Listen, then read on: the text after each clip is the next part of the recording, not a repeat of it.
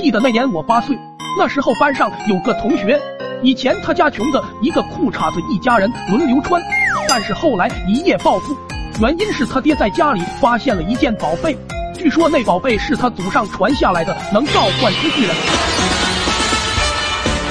从那以后，我就开始相信光了。当天回家，我就问老爹，咱家有没有啥传家宝？俺爹听完点点头，拉着我来到了院子里的茅房旁边，说这茅房在咱家已经传了三代了，以后你结婚的时候，老爹会把它传给你。我特么听完就傻眼了，爹，我不要，还是等你死了一块埋了吧。那天晚上天降大雨，当时老爹还在厕所里蹲坑，只听轰隆一声，俺爹的传家宝应声倒塌，吓得老爹连腚眼子都没擦就跑进了屋。第二天天亮，老爹望着一片狼藉的茅房，心里也是泛起了苦涩。没想到家里唯一的传家宝还是毁在了老爹的手上。这以后去了下面也是无脸面对祖宗。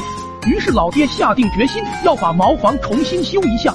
当时正好赶上俺们村的河沙资源耗尽，没办法，老爹只好去了更远的地方花高价购买河沙。可特么茅房刚修了一半，沙子就不够用了，手里的钱又不够买一车新沙。老爹又犯起了愁，连中午饭都没吃就走了，说是看看能不能借点钱。没过多久，二蛋就找我出去玩，也是发现了俺家传家宝被毁。我把俺爹没钱的窘境也一并告诉了二蛋。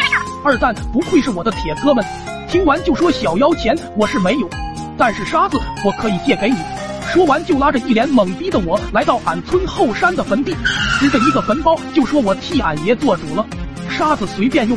我顺着他所指的方向看去，就看见一个大大的坟包杵在那，当时就傻眼了。说蛋子，你爷能同意吗？二蛋说那有啥不同意的？我爷的就是我的。我一想也是这个道理，于是搞来三轮车，拉了满满一车就回了家。后来又怕不够，就找来了村里的小伙伴，经过他们的同意之后，从他们的爷爷奶奶、姥姥姥爷那里都借了点沙子。下午俺爹长吁短叹的回到家。我上前一问，才知道是沙子又涨价了。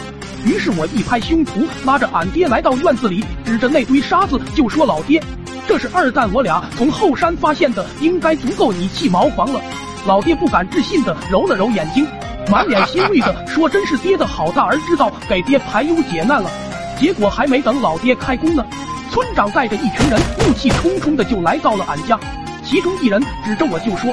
就是这个小逼崽子挖了咱们的祖坟，当时周围的空气一下就凝固了。